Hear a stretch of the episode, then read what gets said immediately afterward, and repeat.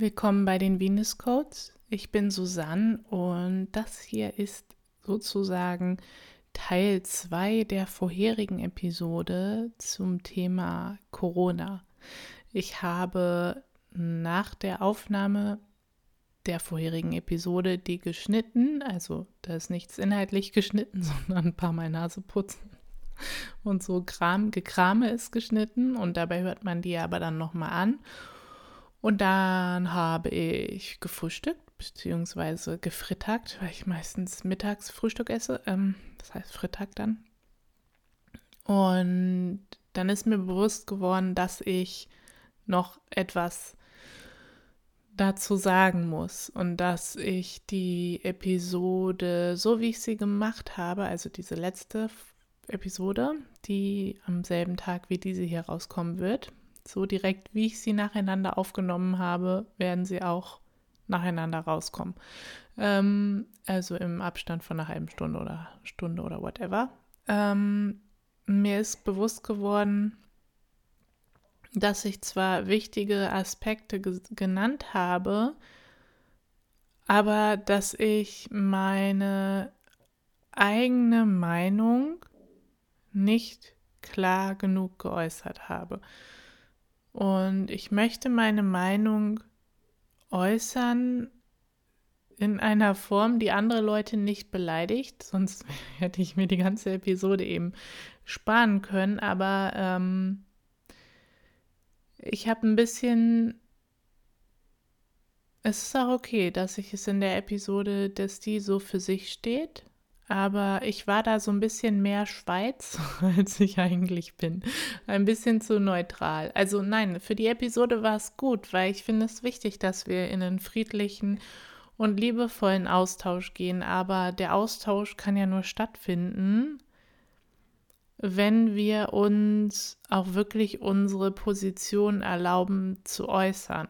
Und ich habe ein bisschen was schon dazu gesagt. Ich habe gesagt, ich finde, dass die Medien nicht ausgewogen genug ähm, kommunizieren, dass sie sicherlich nicht mit Absicht, sicherlich nicht bewusst, aber trotzdem, sie verbreiten unnötig Angst.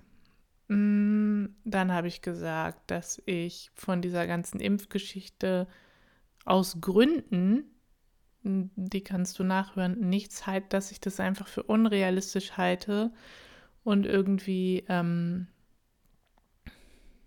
abwegig halte, diese Impfung, um die sich so viel dreht, als die Lösung zu sehen, weil das wird sie meiner Meinung nach nicht sein, aus verschiedenen Gründen. So, das habe ich gesagt, das habe ich gesagt. Ähm, okay, und was ist noch meine persönliche Meinung? Ich finde, dass viele Maßnahmen, die dieses Jahr getroffen wurden und werden, ähm, total übertrieben sind. Und damit sage ich nicht, dass ich weiß, wem dieses Virus wie gefährlich ist. Das weiß ich nicht. Ähm, und schon gar nicht bin ich jemand, der behauptet, dass dieses Virus nicht in, existiert. Das sage ich nicht. Es existiert offensichtlich. So. Siehst du, wieder habe ich Angst, dass ich Verschwörungstheor in die Verschwörungstheoretiker ähm, Ecke gerückt werde. Aber ja, wenn man Und das ist meine Meinung und ich weiß nicht, was die Wahrheit ist und vielleicht gibt es die Wahrheit auch gar nicht. Aber wenn ich mir anschaue, wie was gesundheitlich wirklich Phase ist, nach allem, was man so rausfinden kann, wenn man ein bisschen recherchiert. Und wenn ich mir das anschaue den, und dann die ganzen Maßnahmen mir anschaue, dann finde ich das extrem unverhältnismäßig. Und ich finde, es wird ganz, ganz viel, ähm, es werden ganz, ganz viel unlogische und total Maßnahmen, die einen ganz, ganz großen Schaden hinterlassen, ähm, umgesetzt und aufgezwungen, ähm, deren Verhältnismäßigkeit aus meiner Sicht einfach nicht gegeben ist. So, und äh, warum, ich, warum, mir das jetzt einfällt, dass ich das nochmal sagen muss, ist, ähm, dass ich gerade wieder was gesehen habe über Frauen, die mit Maske, die gezwungen werden, mit Maske zu gebären und die unter Druck gesetzt werden, wenn sie die Maske ähm, absetzen, dann haut das Geburtshilfeteam oder der die Ärztin ab. Und dann denke ich mir so, Leute, habt ihr sie noch alle wirklich? Habt ihr sie noch alle? Das geht doch nicht. So ähm, überhaupt die Idee, dass eine Frau mit einer Maske ihr Kind zur Welt bringen soll, das ist einfach so abwegig oder dass ähm, der Vater oder das andere Elternteil nicht die Frau und das Kind besuchen darf aufgrund von diesem ganzen ähm, von diesen ganzen komischen Regelungen. Das ist doch alles total krass auf Angst basiert. Und wie gesagt, ich sage nicht, dass man nicht bestimmte Gruppen oder Menschen nicht schützen soll oder dass dieses Virus nicht existiert. Äh, das, äh, das sage ich nicht. Warum sage ich das? Ja, hat immer Angst, in diese Ecke geschickt zu werden. Aber die Maßnahmen sind meiner Meinung nach extrem unverhältnismäßig.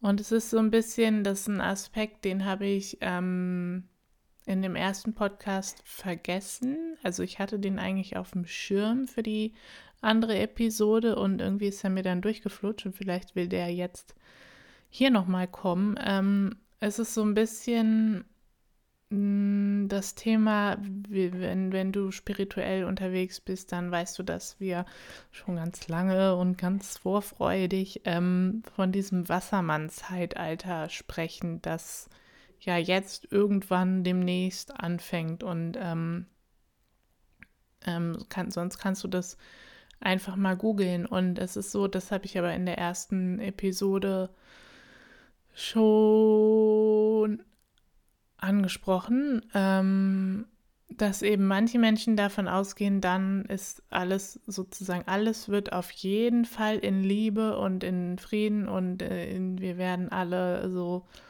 zueinander finden und äh, spirituell erwachen und aufsteigen. Und dann gibt es aber auch andere, mh, hm, zum Beispiel Astro, Astrolehrerinnen, Astrologielehrerinnen, die sagen, es sind Potenziale. Ähm, und das, ja, wie gesagt, ich schwanke immer so zwischen den beiden Wahrnehmungen und Einschätzungen und Meinungen. Ähm, ähm, aber so wie jedes ähm, Tierkreiszeichen und jede, ähm, jede astrologische Konstellation in unserem Horoskop ihre Potenziale und Herausforderungen hat oder verschiedene Potenziale hat, also es kann verschieden gelebt werden. Es gibt nicht eine Konstellation im Horoskop, die sagt, du bist so und so, ähm, sondern alle Konstellationen im Horoskop ähm, drücken Potenziale aus oder sind Potenziale. Und was wir als einzelner Mensch dann daraus machen oder was wir damit machen und wie wir sie leben, das ist eben nicht heraus, es ist nicht hervor, vorhersagbar, hervorsagbar, vorhersagbar und das kann man auch nicht anhand des Horoskops ablesen. Und genauso ist es eben, wie manche sagen und was mir auch wahrscheinlich scheint, auch mit so großen astrologischen Zyklen und ähm, ähm, ähm, Konstellationen, wenn man, wie wenn man sagt, jetzt wir treten jetzt ins Wassermann-Zeitalter, dann hat das auch Potenziale, verschiedene Potenziale und was wir damit machen als Menschheit, das liegt bei uns. Und ähm, da habe ich mal bei einer Astrologin Emily Trinkaus, ähm, ich glaube, das war in ihrem Newsletter. Ich, ich werde es wahrscheinlich nicht finden. Wenn ich es finde, dann verlinke ich es dir. Ähm, sie hat mal ganz schön aufgezeigt, ähm, was sozusagen auch die nicht so schönen Potenziale mh, mm, das, des Wassermann-Zeitalters sind. Nämlich sowas wie ähm, ja, totale Kontrolle, eine totale, Also dieses ganze, ähm, was glaube ich auch George Orwell schon mal gezeichnet hat. Oh Gott, jetzt kommt wieder mein Halbwissen hier. Diese, es gab zwei solche, ähm, hat man das Utopien genannt? Es gab zwei so Bücher, die ich in der Schule lesen musste. Das war irgendwie ein, dieses Fahrenheit, keine Ahnung wie viel. Und noch irgendeins. Ähm, und beide haben irgendwie so eine so eine Überwachungsdiktatur-Horror-Story ähm, aufgezeichnet, so mega creepy, creepy. Und tatsächlich ähm, war laut dieser Astrologin Emily Trinkaus ähm, ist das sozusagen negative Potenzial des Wassermanns oder die, die, Schatten des Wassermanns oder wie auch immer du das sehen willst, die Schattenseiten des Wassermanns genau so etwas. Ähm, und dazu habe ich spannenderweise, das hat mich total an diese Astrologin erinnert, habe ich kürzlich auf YouTube, hm, jetzt will ich sagen Roland Kaiser, der heißt nicht Roland Kaiser, oh Mann, ähm, ein Video von einem Philosophen gesehen, der heißt Gunnar Kaiser. Das Video heißt Bleiben Sie gesund. Und das packe ich dir auch noch mal unten als äh, Link dazu, wo er genau, ich weiß nicht, ob das Technokratie heißt, ich glaube nicht, Mann, wo er genau aber diese, diese, dieses, ähm, diese Problematik aufzeigt, dieses, eigentlich dieses problematische Potenzial des Wassermann-Zeitalters, wohin unsere Welt auch gehen kann, so diese totale Überwachung, aber nicht in einem gefühlt, ähm, nicht auf, auf eine offen totalitäre Art und Weise, sondern ähm, unter dem Duktus, dass es für unser Wohl ist. Und das ist genau das, was wir gerade eigentlich erleben. Und er hat das eben im Zusammenhang mit Corona und nicht mit dem Wassermann-Zeitalter, weil er ist auf jeden Fall da, wie er sich dort darstellt und von seinen Themen her ist er nicht astrologisch und spirituell unterwegs. Ähm, aber er hat genau da eigentlich diesen Schatten oder dieses Unheil, ist nicht unheilvoll, aber dieses ähm, unschöne Potenzial des Wassermanns ähm, hat er da total gut in Worte gefasst. Und ähm, ja, ich glaube, wir bekommen gerade eine Kostprobe davon ein bisschen. Und ähm, wie gesagt, wenn sowas passiert wie ähm, diese, was ich gesagt habe mit den Schwangeren oder Gebärenden, ähm, mit diesen Masken und dass da dann der Typ da nicht dabei sein oder dann nicht besuchen darf, so das ist doch völlig abwegig. Oder dass ständig, das habe ich auch bei einer gesehen, einer Bekannten von mir, ähm, ständig dann der Kindergarten alle zwei Wochen in Quarantäne ist und die Leute, ähm, die Eltern nicht wissen, wie sie ihren Job und ihren Alltag gewuppt kriegen sollen, wenn ähm, ständig die Kinder auf einmal wieder total, ja, tatsächlich doch irgendwie unerwartet oder unverhofft wieder ein oder zwei Wochen zu Hause sein sollen. Und ähm,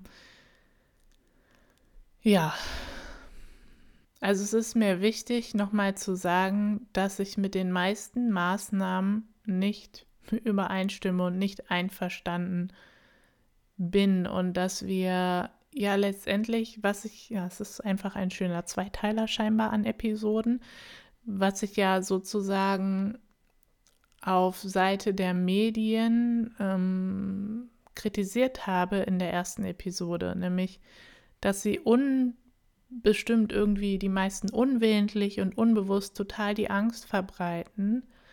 Und ähm, ja, die wenigsten von uns haben ja aber eben Einfluss auf größere Medien. So, aber was machen wir?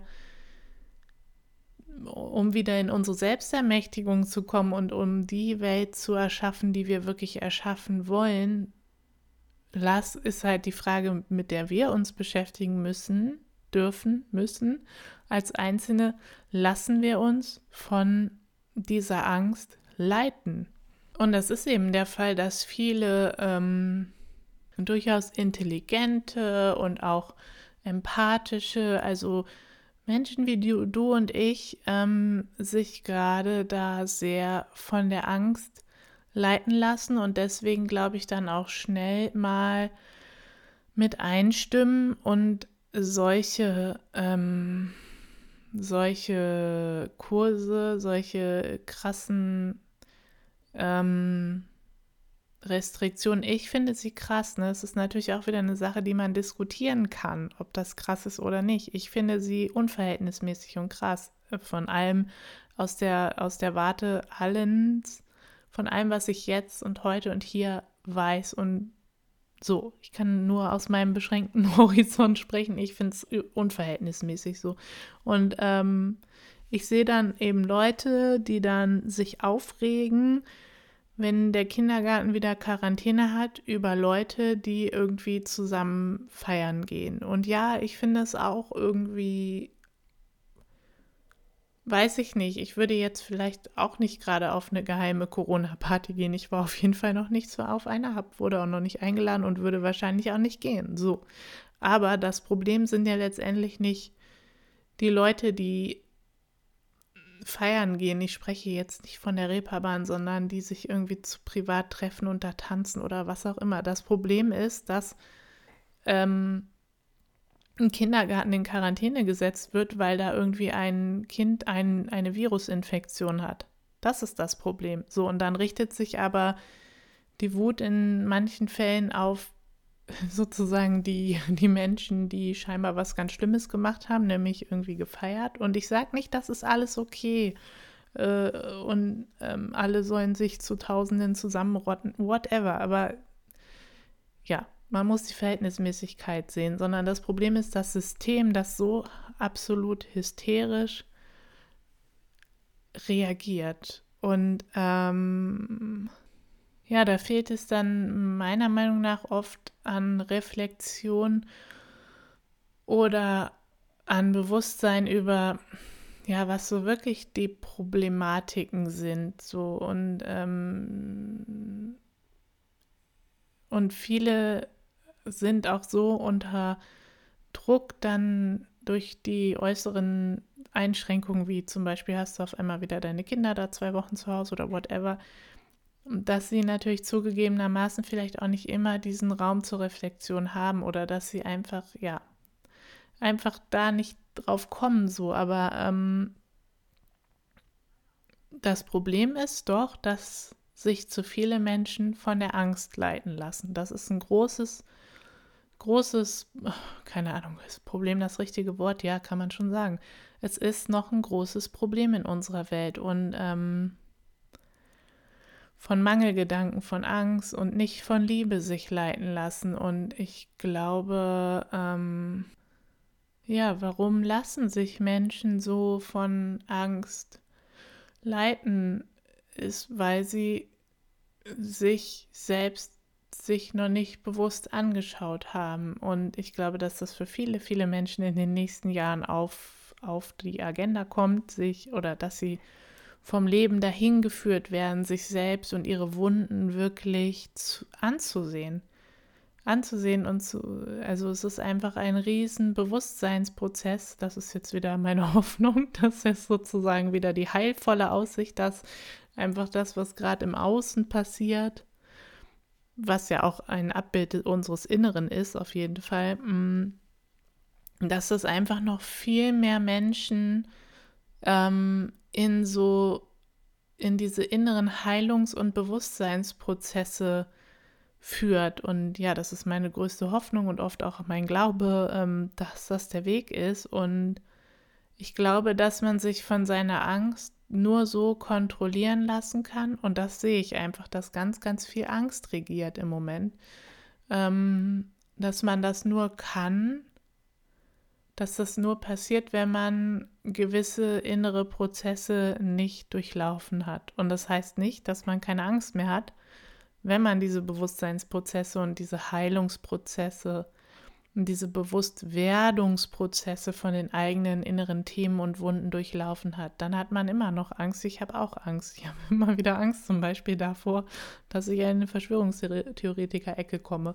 Ähm, dann hat man Angst, aber irgendwann wird sozusagen die Stimme der Seele stärker als die Angst oder die Stimme des Herzens. Und ähm, oder was am wichtigsten ist, ist eigentlich letztendlich egal, was hm, stärker ist, sondern das Wichtigste ist, dass man merkt, dass wir merken, wann wir von Angst regiert werden oder wann beeinflusst oder wann unsere Gedanken und Taten von Angst hauptsächlich aus Angst motiviert sind. Das ist das Wichtigste, dass wir da, darüber ein Bewusstsein bekommen und uns dann zu fragen, okay, woher kommt diese Angst? Weil manche Ängste sind auch einfach, also existenzielle Ängste, also so Lebens, ich habe Angst um mein Leben, Ängste sind ja in unserer,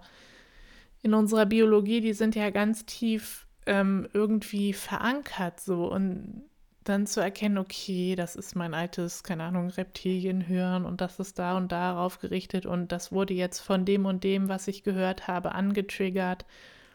Und dann bewusst mit sich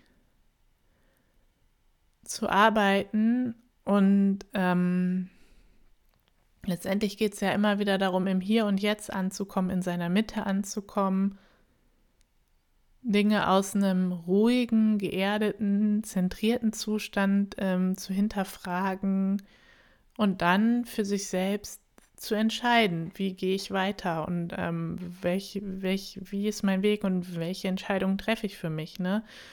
Und ich glaube, das ist das Problem, gerade an diesen extremen, an diesen extremen Lagern, die ich auch in der anderen ersten Episode sozusagen ähm, benannt habe,